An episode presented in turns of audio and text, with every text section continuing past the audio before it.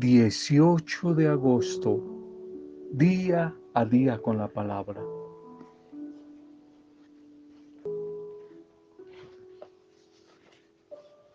Reunirse es una bendición. Reunirse es un buen comienzo. Es mantenerse juntos, es progresar, es pensar unidad y trabajar juntos. A la final es triunfar, es conquistar. Eclesiastés, libro del Eclesiastés 4, Eclesiastés 4, 9, 9, 10. Más valen dos que uno, porque se obtiene más fruto de su esfuerzo. Si alguno cae, el otro lo levanta. Hay que cae y no tiene quien lo levante.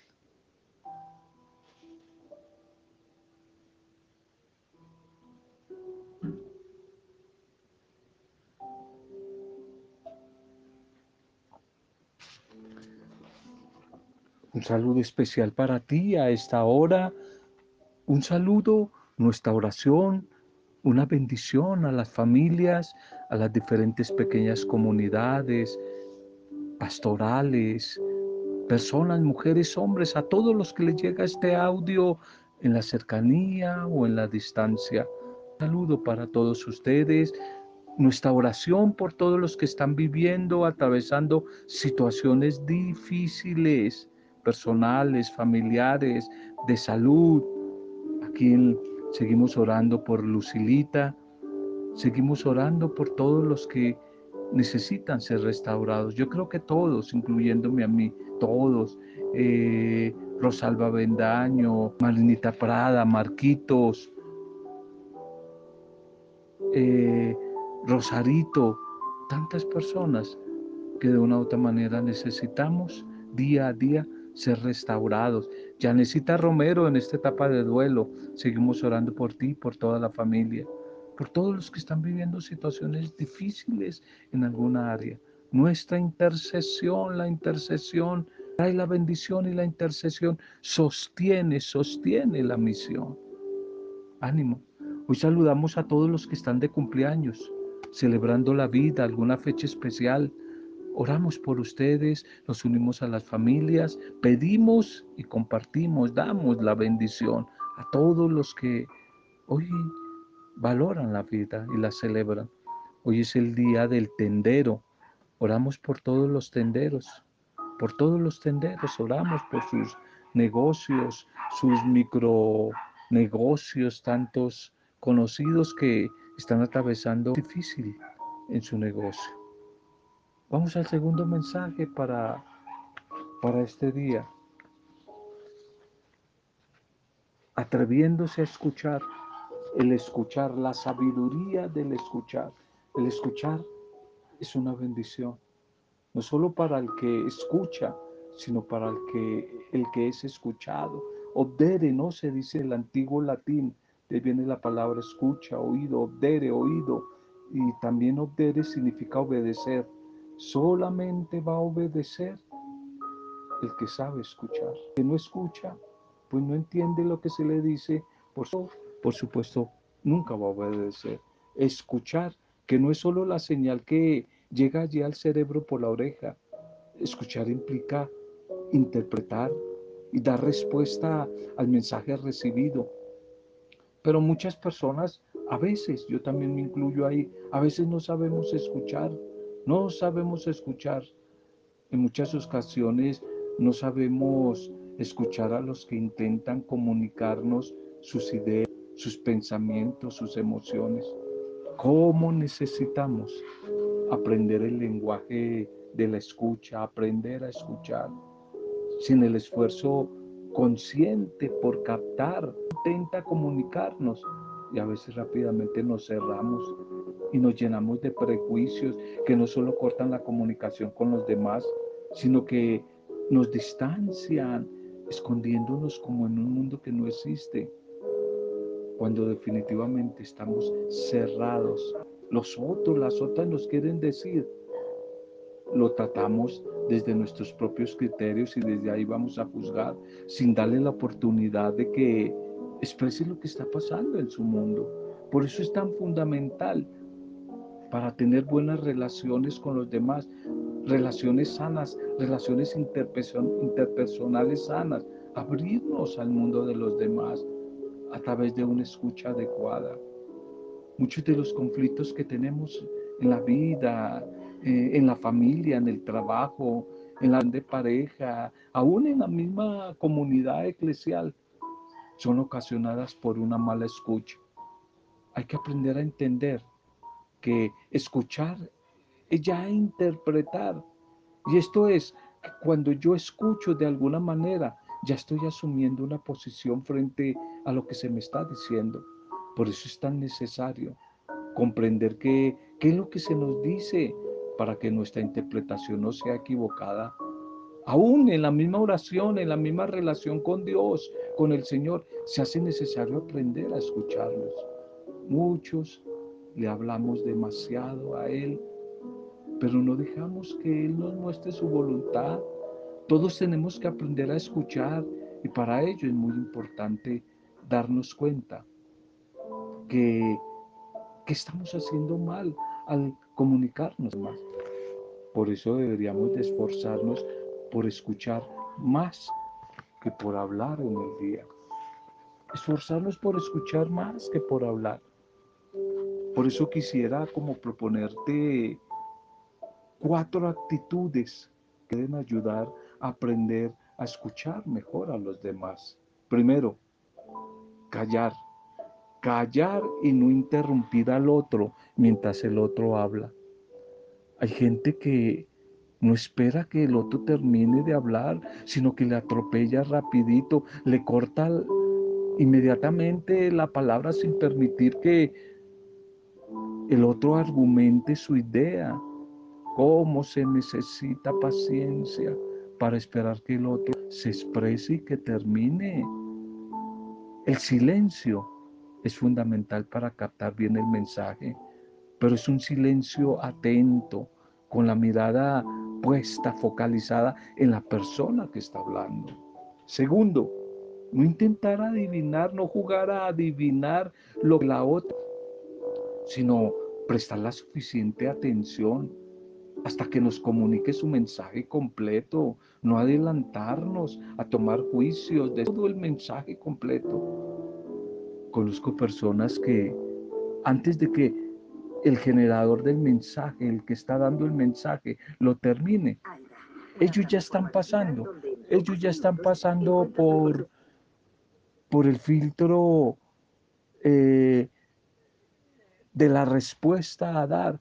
Ellos ya se están adelantando a responder, se están adelantando a responder, ya están pensando en lo que le van a contradecir, en lo que le van a decir.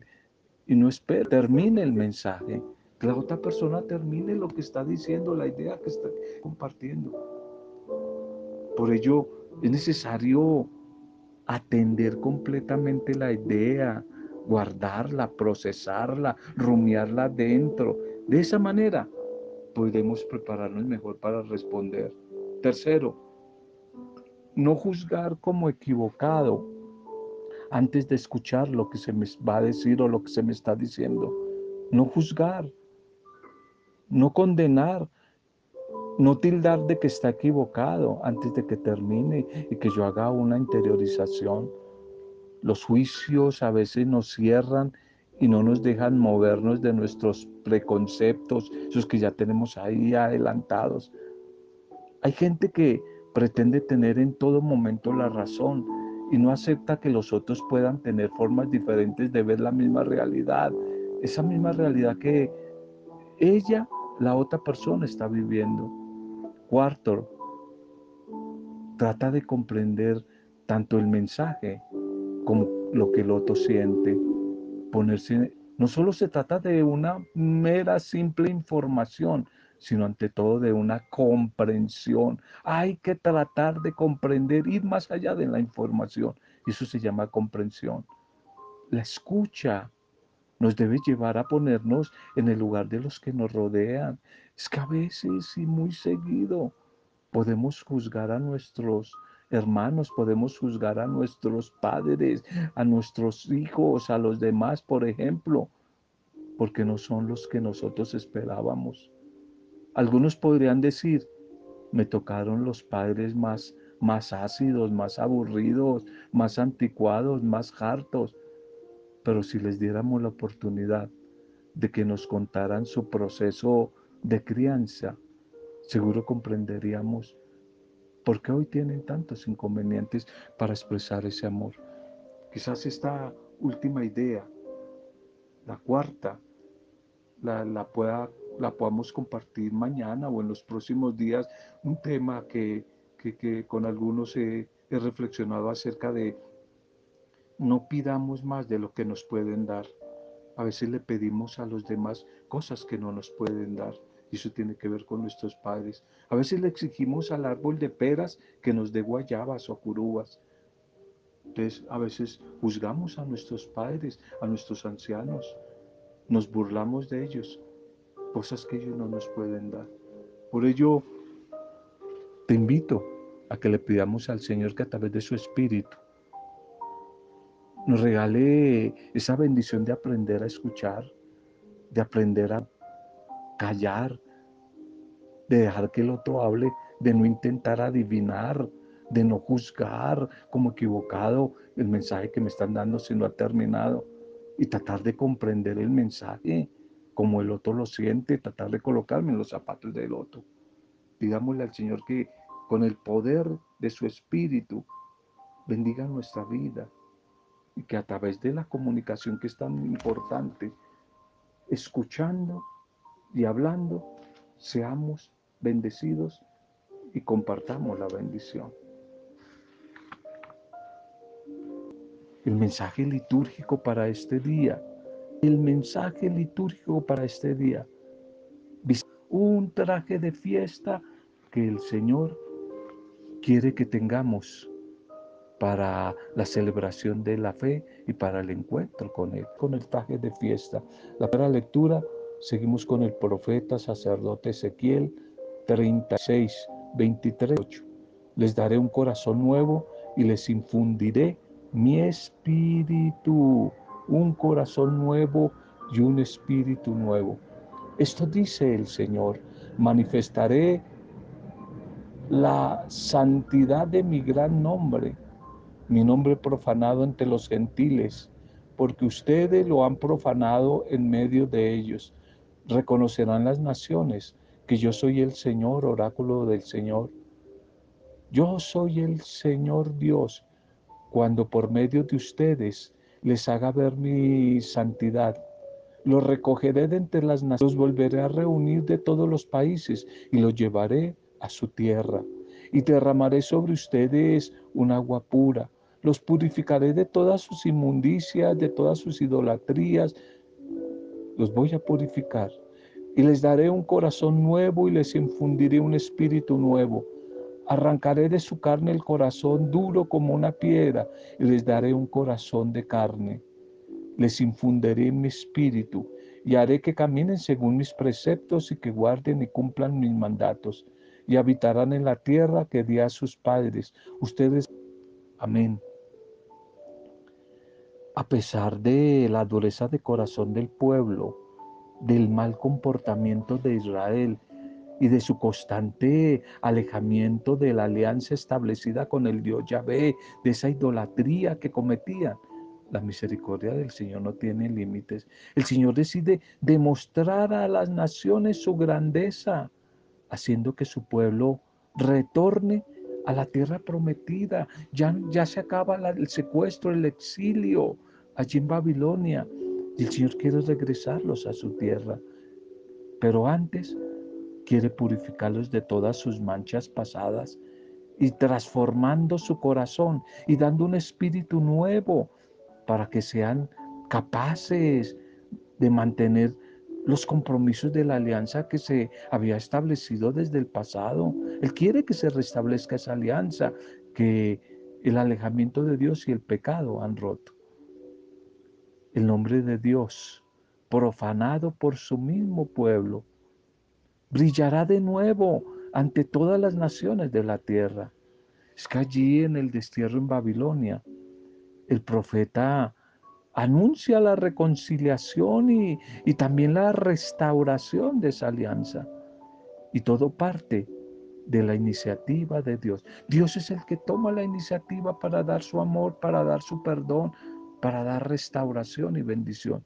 No es que Israel, el pueblo, se haya arrepentido, haya recapacitado y haya decidido volver a la fidelidad. No, es el mismo Señor, es el mismo Señor quien toma la iniciativa.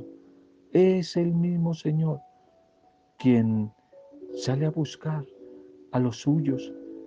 El mismo Señor quien debe intervenir en la historia de los suyos para cambiar su corazón. Es decir, en la Biblia, lo hemos dicho varias veces, es la manera de pensar, la manera de sentir. Corazón es mente, es, es, es, pensamientos, eh, es, corazón, en los sentimientos, el asidero de las ideas, pero también la fábrica de los sentimientos, de las emociones. Dios quiere renovar la manera de pensar, de sentir de su pueblo, quiere restaurar integralmente a su nación. Y esta acción de Dios en favor de su pueblo servirá para que todos los extranjeros vean y reconozcan que definitivamente Yahvé, el Dios Yahvé, es el único Dios.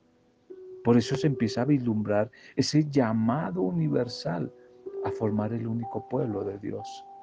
¿Cómo necesitamos hoy en día que de nuevo Ezequiel a Israel, hoy en, para nosotros, para nuestras familias, para nuestro país, para el mundo, una restauración?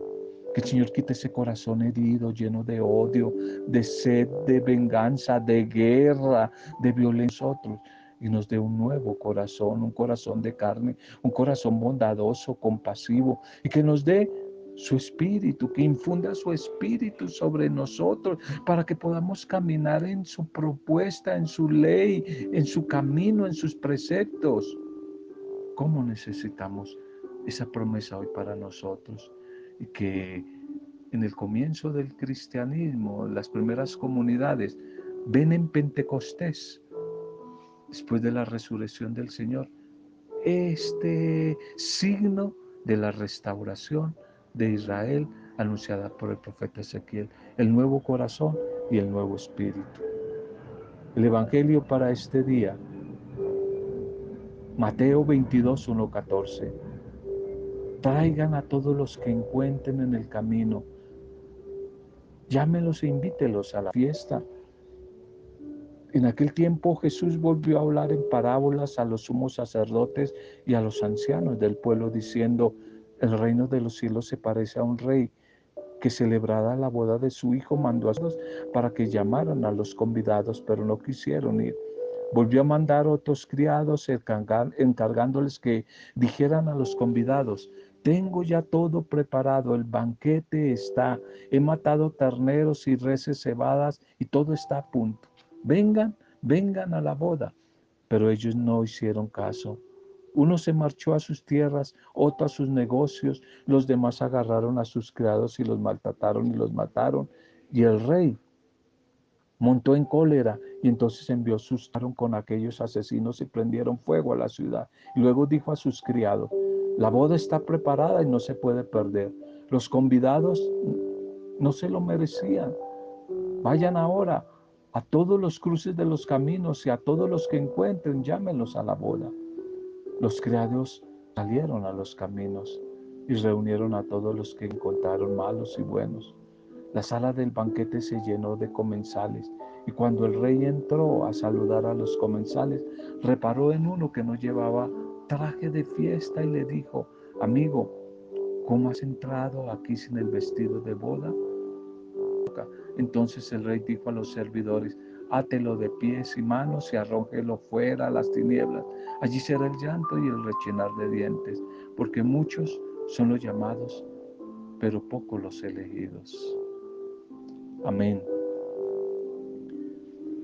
La comunidad de Mateo, comunidad mateana, nos presenta una parábola que nos puede resultar un poco como contradictoria, como otras parábolas. Primero se presentan unos invitados, unos convidados a una boda, que a propósito excusas si no van. Y en segundo lugar, la segunda parte, a uno que no tenía el traje apropiado. Entre los que se autoexcluyeron por sus intereses personales. Incluso respondieron matando a los enviados del anfitrión. Estos no quisieron acoger el llamado, la invitación a participar de ese banquete, el banquete del reino.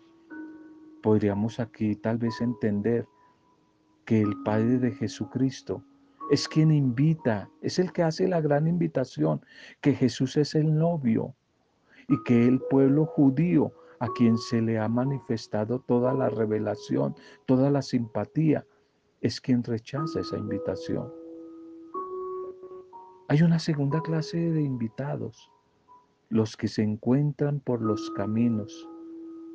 Estos inicialmente están excluidos, están marginados, pero finalmente son llamados y gozosos aceptan la invitación. Estos son los llamados paganos, es decir, los que no son judíos. Nosotros que no somos judíos somos los paganos. Estos son los ajenos al pueblo judío rechazados por este pueblo que se creía la última Coca-Cola del desierto. Eh, los judíos se creían el único pueblo heredero de las promesas de Dios. Pero allí en todos estos invitados que han llegado, hay uno que no tiene el traje apropiado. Y aquí es donde no comprendemos, quizás no es fácil. ¿Acaso alguien que se encuentra primero trabajando y que se encuentra de camino ¿Está vestido con un traje de fiesta? ¿Está vestido con un traje de fiesta? Quizás no, no es fácil. No es fácil entender este texto. No es fácil entender este texto. Es que de bodas resulta para esta comunidad. Una oportunidad para intentar representar la diversidad de actitudes pueden dar ante la invitación, ante los llamados de Dios. Muchas personas han priorizado sus negocios, sus prioridades. Otros se tomaron indiferentes y otros hasta agredieron y mataron a los enviados del rey. Y finalmente son los olvidados, son los despreciados, son los andariegos por los caminos quienes acuden al llamado. Pero esto no lo es todo. Inquieta mucho este detalle importantísimo, el detalle de el vestido de fiesta, que tal vez representa la disposición para tomar parte en ese plan salvífico del reino de Dios que Jesús anuncia. Eso es lo que ponemos nosotros los seres humanos, la disposición, porque la invitación es gratuita, es gracia de Dios, pero Dios quiere que nos dispongamos, la disposición. Y esa disposición en la antigüedad, algunos la relacionaban con una una conversión permanente. Lo demás lo va a generar Dios, son las añadiduras. Es que a lo largo de la historia han sido muchas las invitaciones enviadas, muchos los mensajeros asesinados, muchas las manifestaciones de Dios por acercarnos a su reino. Y sin embargo, nosotros hemos puesto oídos sordos nos hemos dejado enseguecer por nuestros propios intereses. Por eso quizás hoy hay una invitación, la gran invitación, a que nos dispongamos, a que permitamos entonces que nuestros sentidos se agudicen para escuchar la voz de Dios que nos convoca a su banquete fraterno, a su banquete de justicia, a su banquete de paz, de perdón, a su banquete de reconciliación. Él nos invita a eso, pero que ojalá, ojalá, aunque estemos trabajando, aunque estemos de camino, pero que tengamos siempre listo ahí el traje, el traje de gala, el traje de fiesta, aunque estemos en el trabajo. Disposición. Ese traje de fiesta se llama, por eso sacaron a este hombre de la fiesta, se llama la humildad. La humildad, la sinceridad, humildad y sinceridad para reconocer que no soy digno de estar en ese banquete y que necesito ser perdonado, que necesito de cambio, disposición, humildad y sinceridad para reconocer que hay cosas que en mi vida, trajes que en mi vida no son precisamente de fiesta, de gala, que hay trajes y situaciones en mi vida que necesitan ser purificadas, que necesitan ser transformadas, pero que en la misericordia el Señor me invita a su banquete, pero pide que yo le responda con una disposición, porque hay mucha gente demasiado orgullosa, que se cree demasiado buena. Los puritanos se creen demasiado puros y buenos. Y entonces ellos dicen que no, que ellos tienen que en ese banquete ocupar los primeros puestos porque ellos sí son puros, ellos sí dan el diezmo, ellos sí ayunan, ellos sí oran. Ellos sí hacen cantidad de cosas, van a todos los días a Eucaristía, hacen la novena, hacen 20 rosarios diarios. Y entonces que ellos sí tienen el traje de gracia. Qué pena, qué pena. Pero ese no es el traje de gracia. La invitación es por bondad y misericordia de Dios, no por virtud nuestra, es por gracia de Él. Así es la salvación, por gracia de Él, no por lo que yo soy, por lo que yo haga. Pero sí exige una disposición mía para ir a ese baile, una humildad y una sinceridad para reconocer que no soy digno de estar ahí y que todo es por la bondad y la misericordia del Señor. Que si estoy invitado a ese baile, a esa rumba, a ese banquete, no es porque yo me lo merezca, no es porque yo tenga, sea la mejor persona, un puritano, no porque yo sea de sangre azul, sino porque Él es bondadoso, me invitó y, por eso ese traje de gracia, de fiesta se llama disposición, humildad para reconocer y sinceridad que no soy digno, que no soy digno de entrar a su presencia. Quizás como le dijo el centurión romano, no soy digno de estar en tu presencia, pero una palabra tuya bastará para sanarme. No soy digno, eso es humildad. Cuidado que es que hay mucha gente demasiado orgullosa y prepotente que se cree que ya son ángeles y Dios. El tema que quizás hablábamos ayer o antier en Ezequiel. Se creían dioses. Oye, hay un, un ego y un orgullo en ciertas personas que frecuentan las iglesias. Qué orgullo, se creen mejor que todo el mundo. Ellos no se quieren contagiar de, de la impureza del mundo porque ellos son la élite de santidad. Entonces, qué pena decirles que el banquete entonces no es para ustedes. El banquete es para los pecadores, los enfermos, los necesitados. Yo no he venido por los justos, sino por los pecadores. Yo no he venido por los sanos, sino por los enfermos. Pero yo tengo que reconocerme enfermo, necesitado, con humildad, que me he equivocado, que la he embarrado. Ay, entonces el Señor me va a revestir del traje de fiesta para poder participar de su reino. ¿De acuerdo? Pidámosle al Señor que podamos unir obras de fe y obras de acción de caridad y que esa sea nuestro temos ante Él en el momento final de nuestra vida. En la Eucaristía, por pero la plenitud del banquete es cuando tengamos que irnos de acá. Allí nos espera un gran banquete. Que ojalá el Señor nos encuentre con el vestido de humildad, disposición, sinceridad, listo para poder participar de ese banquete. Gracias Señor por tu palabra de este día, que podamos experimentarla, que nos podamos sentir amados, amadas, perdonados, reconciliados, como dijo Ezequiel, restaurados en un nuevo corazón y en un nuevo espíritu a través de la palabra compartida hoy. Y que viendo esa palabra, restaurándonos en tu amor, experimentando la restauración, seamos sino restauradores, renovadores y bendición para los demás. A todas las personas que mencionamos hoy, enfermitos, a todos los que hoy mencionamos, los necesitados, pasando situaciones difíciles, clamando tu misericordia y tu bendición.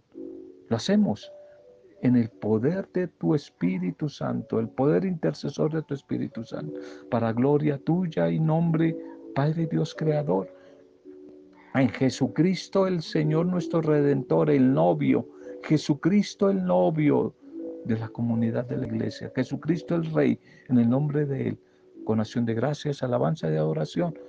Hemos compartido el mensaje de hoy en compañía de la discípula perfecta María de Nazaret. Amén. Roberto Samudio de día a día con la palabra.